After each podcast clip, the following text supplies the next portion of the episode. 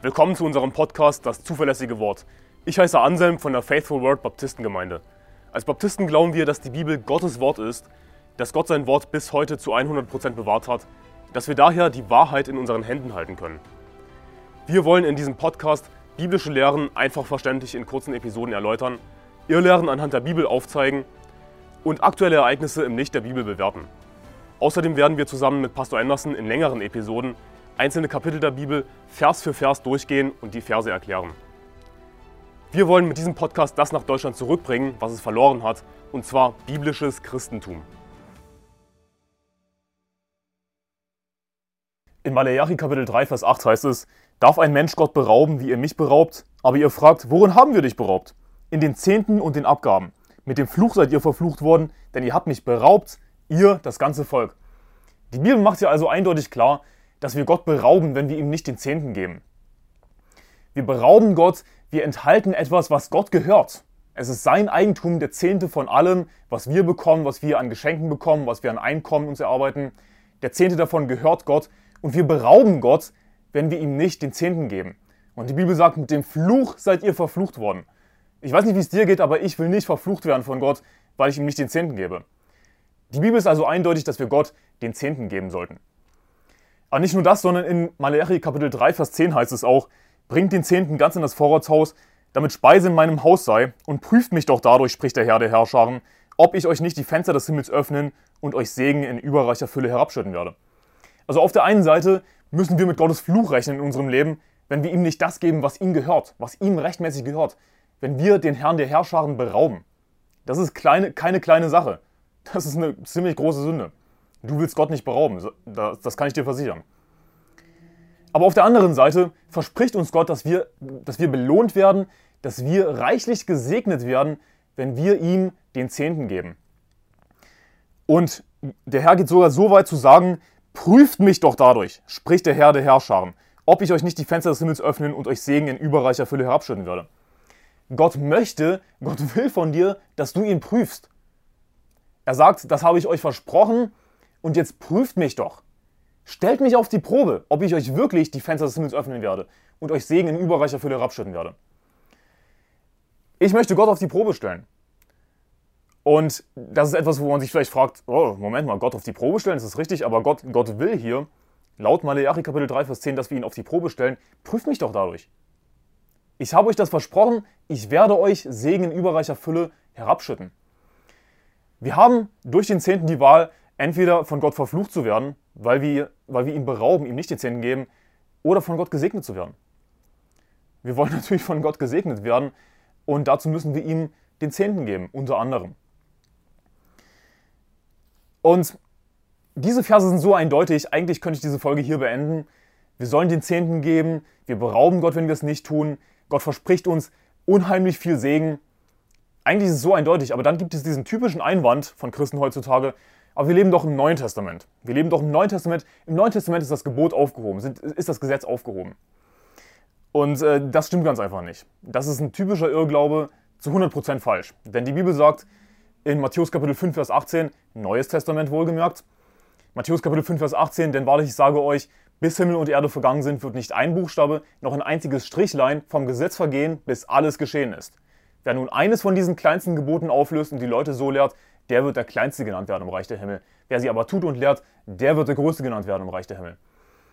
Also ja, wenn du das Gesetz nicht hältst und sogar Leute lehrst, dass sie die Gebote nicht halten sollen, aber du an Jesus glaubst, ja, dann kommst du in den Himmel.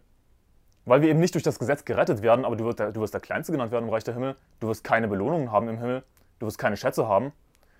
Aber wenn du das Gesetz tust und lehrst, dann wirst du groß genannt werden im Reich der Himmel. Wir sollten natürlich groß genannt werden wollen. Wir sollten uns Belohnungen im, im Himmel sammeln. Wir sollten äh, trachten nach dem, was droben ist, nicht das, was auf Erden ist. Denn ihr seid gestorben, unser Leben ist verborgen mit dem Christus in Gott, sagt die Bibel. Wir sollten trachten danach, uns Belohnungen im Himmel zu sammeln.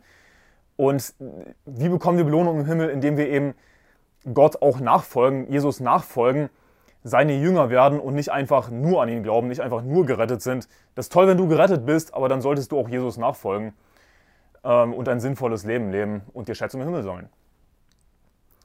Die Bibel sagt in 1. Korinther Kapitel 9, Vers 9, denn es gibt ja diesen Einwand, ja, das Gesetz ist aufgehoben. Ich habe euch zitiert Matthäus Kapitel 5, Vers 18, das Gesetz ist definitiv nicht aufgehoben. Jesus hat alles, hat das ganze Gesetz im Neuen Testament bestätigt. Er hat gesagt, wer eines von diesen kleinsten Geboten auflöst und die Leute so lehrt, der wird der Kleinste genannt werden im Bereich der Himmel. Die Bibel ist unmissverständlich klar, dass das Gesetz natürlich nicht aufgehoben ist. Jesus sagt auch in Matthäus Kapitel 5, Vers 17, ihr sollt nicht meinen, dass ich gekommen sei, um das Gesetz oder die Propheten aufzulösen. Ich bin nicht gekommen, um aufzulösen, sondern um zu erfüllen. Und hier ist das Ding, wenn das Gesetz wirklich einfach aufgehoben wäre, dann wäre Morden in Ordnung, Stehlen, Lügen, ist alles in Ordnung. Das Gesetz ist aufgehoben im Neuen Testament. Jesus ist dafür gestorben, dass du einfach nach Lust und Laune sündigen kannst. Ist das, was die Bibel sagt? Nein. Natürlich ist das Gesetz nicht aufgehoben, sondern Jesus hat es eindeutig bestätigt, Matthäus Kapitel 5. Also wenn etwas aufgehoben ist, dann müsste es explizit genannt werden im Neuen Testament. Das und das ist aufgehoben. Und das sehen wir zum Beispiel mit dem levitischen Priestertum. Die Bibel spricht davon, dass eine Änderung des Gesetzes stattgefunden hat. Das levitische Priestertum gibt es natürlich nicht mehr im Neuen Testament, sondern es wurde ersetzt dadurch, dass es zum einen Jesus gibt als den hohen Priester und es wurde durch uns ersetzt, die wir als, als alle Christen Könige und Priester sind. Das Priestertum aller Gläubigen. Und in 1. Korinther Kapitel 9, Vers 9, da heißt es, ja, im Gesetz Moses steht geschrieben, du sollst dem Ochsen nicht das Maul verbinden, wenn er drischt. Kümmert sich Gott etwa um die Ochsen oder sagt er das nicht vielmehr um unseren Willen? Denn es ist ja um unseren Willen geschrieben worden, der, welcher pflügt, soll auf Hoffnung hinpflügen und der, welcher drischt, soll auf Hoffnung hindreschen, dass er an seiner Hoffnung auch Anteil bekommt. Also siehst du, wie hier etwas aus dem Gesetz Moses einfach eins zu eins übertragen wird ins Neue Testament? In Vers 9 heißt es, ja, im Gesetz Moses steht geschrieben, du sollst dem Ochsen nicht das Maul verbinden, wenn er drischt. Und dann Vers 10, denn es ist ja um unseren Willen geschrieben worden. Der, welcher pflügt, soll auf Hoffnung hinpflügen und der, welcher drischt, soll auf Hoffnung hindreschen und so weiter. Also das, was im Alten Testament geschrieben wurde, im Gesetz Moses, das gilt auch im Neuen Testament. Es wird hier in 1. Korinther Kapitel 9, Vers 9 aufs Neue Testament übertragen. Das Bild ist, dass diejenigen, die ein Amt in der Gemeinde ausführen, Pastoren, Diakone, Evangelisten, das, das sind Ochsen, weil das, weil das harte Arbeiter sind. Sie, sie arbeiten für das Reich Gottes und sie sollten eben auch Anteil bekommen. Es heißt dann in Vers 10, der soll auf Hoffnung hindreschen, dass er an seiner Hoffnung auch Anteil bekommt. Die Arbeiter sollten nicht einfach nur arbeiten und arbeiten, sondern sie sollten auch Anteil bekommen. Und in Vers 13 heißt es dann, wisst ihr nicht, dass die, welche die heiligen Dinge tun, Dienste tun, auch vom Heiligtum essen und dass die, welche am Altar dienen, vom Altar ihren Anteil erhalten?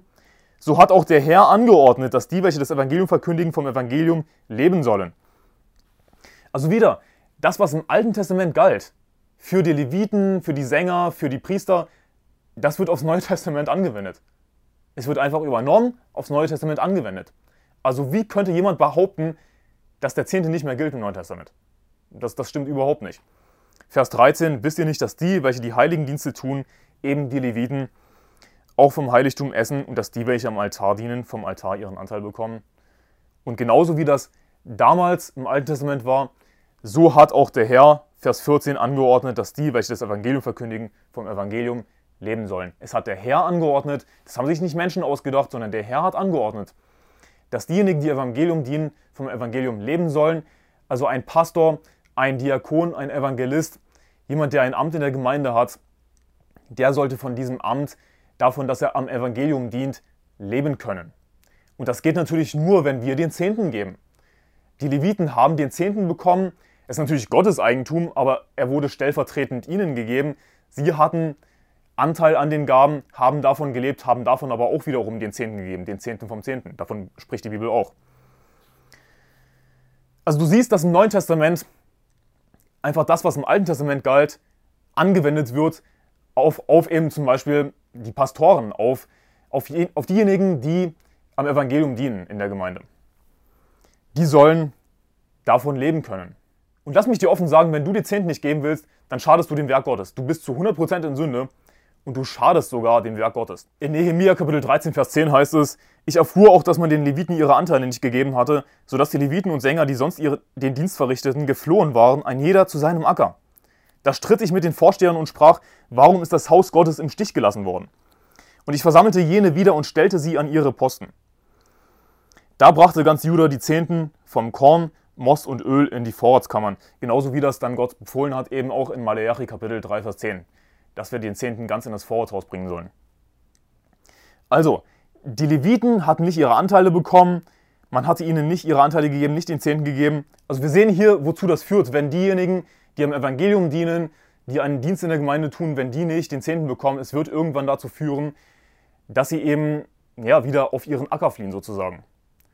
Es, es kann dazu führen. Ich, ich meine, es, es heißt nicht, dass es unbedingt dazu kommen muss. Natürlich, ein, ein neuer Pastor, der muss vielleicht einige Zeit noch einen zweiten Beruf haben um eben genug Geld zu verdienen, weil er eben noch nicht leben kann von dem Zehnten, weil die Gemeinde noch nicht genug Mitglieder hat oder was auch immer. Aber im Optimalfall sollte es dazu kommen, dass er dann eben davon leben kann, weil es der Herr angeordnet hat, dass die, welche äh, das Evangelium verkündigen, auch vom Evangelium leben sollen. Wenn du den Zehnten nicht gibst, absichtlich, ich, ich, glaube nicht daran, dass wir den Zehnten geben sollen im Neuen Testament, das ist aufgehoben, weißt du was, dann schadest du dem, dem Werk Gottes. Es führt dazu, dass diejenigen, die am Evangelium dienen, diejenigen, die dir dienen, die dir das Wort verkündigen, die dir predigen, die dich zurechtweisen, die dich beschützen vor Irrlehre, dass die irgendwann nicht mehr dienen können, sondern auf ihren Acker fliehen müssen. Genauso wie das hier in dem hier Kapitel 13, Vers 10 der Fall war. Wir sehen dieses Beispiel, dieses eindeutige Beispiel. Also, wir sollten das ernst nehmen, oder? Und nach all diesen Versen sollte es dir eigentlich offensichtlich sein, dass der Zehnte auch noch gilt im Neuen Testament, dass äh, das, was im Alten Testament galt, aufs Neue Testament, auf die Gemeinde angewendet wird, auf diejenigen, die das Evangelium verkündigen. Und ich habe dir gezeigt, wie wichtig es ist, den Zehnten zu geben, dass wir auch dadurch gesegnet werden. Das sind natürlich nicht alle Verse, es gibt noch mehr, aber das sind ziemlich zentrale, wichtige Verse. Trotzdem gibt es Schwachköpfe, die behaupten, dass der Zehnte irgendwie eine menschengemachte Lehre sei und die sich einfach besonders heilig fühlen, einfach heiliger als alle anderen und sagen, ah, das ist eine menschengemachte Lehre. Und es gibt, es gibt sogar Schwachköpfe, die gehen so weit zu sagen, das ist eine dämonische Irrlehre den Zehnten zu geben. Das ist eine dämonische Irrlehre. Ich gebe nicht den, den, den Zehnten. Ich diene nicht Menschen, ich diene Gott. Ich diene nur Gott. Und der Zehnte ist eine Lehre, die natürlich verständlicherweise in den Dreck gezogen wird von evangelischer und katholischer Kirche, die eben Kirchensteuer beziehen. Natürlich ist die Kirchensteuer nicht 10%, das ist auch der Witz an der Sache. Ähm, aber ich, ich kann verstehen, wie der Zehnte in den Dreck gezogen wird von diesen falschen Kirchen, die eben das Geld, das vielleicht auch manche absichtlich gerne ihrer Kirche geben wollen, veruntreuen und nicht das Evangelium verkündigen, stattdessen Irrlehren verkündigen, das Geld reinstecken in irgendwelche komischen liberalen Projekte und was sie alles für einen Mist damit machen. Okay? Also ich kann verstehen, wie, wie Menschen einfach, ähm, einfach angewidert sind von, von den Staatskirchen sozusagen in Deutschland, wie sie das Geld eben veruntreuen und wie es staatlich reguliert wird, äh, die Kirchensteuer. Das ist zu 100% unbiblisch, stimme ich zu. Aber ich habe euch gezeigt, dass der Zehnte eine biblische Lehre ist, dass wir den Zehnten geben sollten. Und hier ist das Ding, wir geben den Zehnten nicht wirklich der Gemeinde an sich. Es ist nicht das Eigentum der Gemeinde, es ist nicht das Eigentum des Pastors oder von wem auch immer, sondern es ist das Eigentum Gottes. Du sollst dir wirklich vor Augen halten, dass du Gott das zurückgibst, was ihm gehört. Wenn du den Zehnten gibst, dann gibst du den Zehnten an den Herrn. Aber Gott braucht nicht wirklich etwas von dir.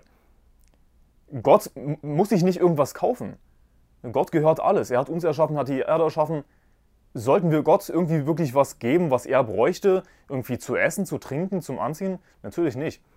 Deswegen geben wir es eben stellvertretend der Gemeinde, die das Werk Gottes tut, die im Namen des Herrn handelt, sein Evangelium verkündet, sein Werk tut. Und die Gemeinde soll eben, das hat der Herr angeordnet, 1. Korinther Kapitel 9, äh, die, die Gemeinde soll davon profitieren, dass sie eben das Werk Gottes tun kann. Dass der Pastor predigen kann, Woche für Woche, dass er seinen Dienst verrichten kann, ohne abgelenkt, werden, abgelenkt zu werden vom Werk Gottes.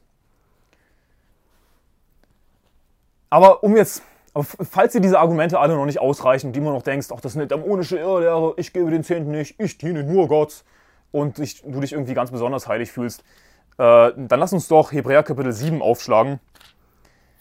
Und falls du das nicht weißt, Hebräer Kapitel 7 ist Neues Testament, nicht Altes Testament. In Hebräer Kapitel 7 heißt es in Vers 2, ihm, also Melchisedek ist gemeint, gab auch Abraham den Zehnten von allem. Er wird zuerst gedeutet als König der Gerechtigkeit, dann aber auch als König von Salem, das heißt König des Friedens. Er ist ohne Vater, ohne Mutter, ohne Geschlechtsregister und hat weder Anfang der Tage noch Ende des Lebens. Und als einer, der dem Sohn Gottes verglichen ist, bleibt er Priester für immer. So seht nun, wie groß der ist, dem selbst Abraham, der Patriarch, den Zehnten von der Beute gab. Wenn du Hebräer Kapitel 7 liest, dann ist es eigentlich unmissverständlich klar, dass Melchisedek Jesus Christus ist. Abraham hat nicht einfach irgendeinem Menschen den Zehnten gegeben, das ist nicht irgendwie eine menschengemachte Lehre, eine dämonische Irrlehre, sondern weißt du, weißt du, wem Abraham den Zehnten gegeben hat? Abraham hat den Zehnten Jesus Christus gegeben. Abraham hat den Zehnten Gott gegeben. Denn es heißt in Vers 3 erst ohne Vater, ohne Mutter, ohne Geschlechtsregister und hat weder Anfang der Tage noch Ende des Lebens. Nun weißt du was, das ist, das ist Gott, das ist Jesus Christus. Du willst Gott dienen, du willst nur Jesus dienen, keine Menschen dienen, okay, dann gib Jesus den Zehnten. Dann gib Gott den Zehnten, der ihm gehört und beraube Gott nicht. Der Zehnte ist nicht etwas, was du wirklich Menschen gibst. Du gibst, du gibst es nur stellvertretend. Du vertraust es nur stellvertretend der Gemeinde an, dass sie eben das Werk Gottes tun. Das ist natürlich auch eine große Aufgabe für diejenigen, die den Zehnten empfangen, der eben Gott gehört, dass sie den Zehnten nicht veruntreuen, sondern dass sie den Zehnten auch wirklich nutzen für das Werk Gottes und sich Tag für Tag in das Werk Gottes investieren. Denn dazu bekommen sie eben den Zehnten, dass sie nicht abgelenkt werden vom Werk des Herrn, dass sie nicht auf ihren Acker fliehen müssen. Und ja, äh, ich denke, diese Verse sind alle eindeutig. Du solltest das definitiv verstanden haben, wenn du an die Bibel glaubst. Und abschließend nochmal als kurze Zusammenfassung, du solltest den Zehnten geben, weil es erstens Gottes Eigentum ist. Wenn du den Zehnten nicht gibst, dann beraubst du den Herrn der Herrscher. Das ist kein Witz, das sollst du nicht auf die leichte Schulter nehmen, du wirst verflucht werden. Du sollst den Zehnten geben, weil Gott dich reichlich segnen wird. Das ist die andere Seite, das ist die positive Seite. Gott wird dir die Fenster des Himmels öffnen. Der Zehnte, du sollst den Zehnten geben, damit das Werk Gottes ohne Unterlass verrichtet werden kann. Du unterstützt damit das Werk Gottes und Gott hat angeordnet, dass eben diejenigen, die das Evangelium verkündigen, auch vom Evangelium leben sollen. Wenn du das, den Zehnten nicht gibst, dann, dann schadest du dem Werk Gottes. Du verhinderst unter Umständen, dass das Werk Gottes ohne Störung verrichtet werden kann. Du solltest den Zehnten geben, das ist mein abschließender Punkt, weil du Gott an erste Stelle stellen solltest. Der Zehnte sollte etwas sein, was auch dein Herz verändert. Denn die Bibel spricht auch davon, dass wir zum Beispiel die Erstlinge unserer Ernte geben sollten. Der Zehnte ist nicht etwas, was du irgendwie aufschieben solltest, sondern wenn du ein Geschenk bekommst oder dein Gehalt bekommst, dann solltest du daran denken, ein Teil davon gehört Gott. Das ist dein Gedanke. Das sollte eigentlich möglichst dein erster Gedanke sein, dass du Gott dankbar bist. Der Zehnte sollte dafür führen, dass du Gott dankbar bist, was du bekommen hast, dass du daran denkst, dass der Zehnte davon Gott gehört. Dass 10% von dem, was du bekommen hast, äh, Gott gehört, Gottes Eigentum ist, sollte dazu führen, dass du den Herrn an erste Stelle stellst. Die Bibel sagt in Matthäus Kapitel 6, Vers 33, trachtet für mehr zuerst nach dem Reiche Gottes und nach seiner Gerechtigkeit, so wird euch dies alles hinzugefügt werden.